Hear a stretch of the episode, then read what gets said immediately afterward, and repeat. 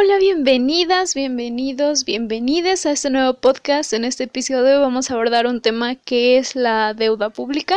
Este tema puede sonar quizás tedioso o poco interesante, pero en verdad es importante para reconocer o más bien para saber de qué forma se obtienen ingresos para subsidiar todos los programas y proyectos de un gobierno.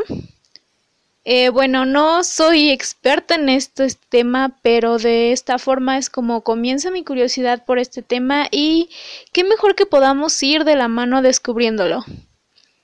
Primero que nada, hay que conocer el concepto de deuda pública, o más bien lo que es conocido como una deuda pública. Bueno, son todas las obligaciones insolutas. Esto quiere decir que más bien no son pagadas o todo lo insoluto de lo que no está pagado del sector público contraídas de forma o indirecta a través de sus agentes financieros. Y bueno, ahora bien, ¿cuáles serían las principales razones para incurrir en la deuda pública? Eh, bueno, serían eh, las situaciones de emergencia, que esto se refiere a circunstancias difíciles de prever, como lo son guerras o desastres naturales o hasta también desastres de otra índole, como el caso del COVID, del cual más adelante vamos a hablar y porque tiene eh, mucho énfasis en la deuda pública. Otra de las razones sería eh, la construcción de obras públicas o también hacer frentes al déficit presupuestal o también obviamente pagar la deuda. Esto puede sonar un poco contradictorio, eh, pero se refiere más a que mm, de alguna forma eh, no se pueda cubrir alguna deuda que ya se tiene anteriormente. Con esto se puede dar un financiamiento para, eh, para pues, de alguna forma controlar esa deuda que se tiene. bueno, ahora, ¿cuál sería la situación que enfrenta nuestro país en cuestión de deuda pública? Bueno, la deuda externa, según el Banco de México, es de 230.425 millones de dólares, está estimado en, en, dólares, y la deuda interna es de 8.085.846 millones de pesos. Estos datos demuestran claramente cómo es que hay más deuda que cantidad de habitantes en nuestro país, ya que el INEGI en el último censo indica que hay 126 millones 14 mil 24 habitantes en nuestro país.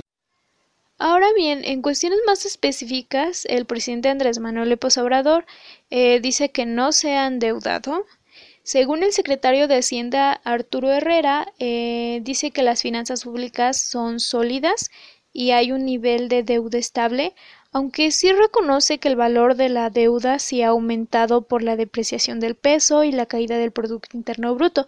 Pero ahora bien, ¿qué significa que el crecimiento del BIP sea negativo? Que la producción y las actividades económicas del país no aumentarán y estarán en recesión, o que no tendrán ningún crecimiento. En estas condiciones es probable que haya más desempleo y que esto afecte seriamente a muchas familias. Yo al inicio, cuando hablaba acerca de las principales razones para incurrir en deuda, en las cuestiones de situaciones de emergencia, creo que el COVID es una situación de emergencia, en particular para muchos países. Así que efectivamente ha habido mucha pérdida de empleo y esto se ha reflejado a través de no incurrir en deuda ya que referente a lo que indica la Organización Internacional del Trabajo en México a finales del año pasado, el 11.7% de la población activamente económica ha perdido su empleo. Esta es una de las consecuencias de no querer incurrir en deuda.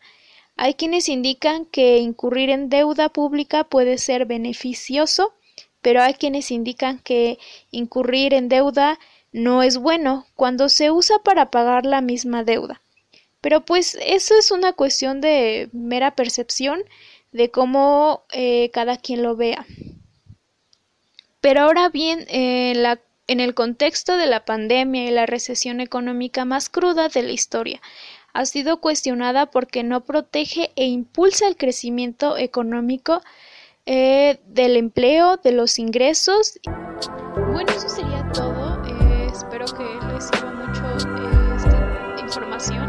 y de alguna forma que haya sido más ilustrativo para que lo entendieran. Y pues nos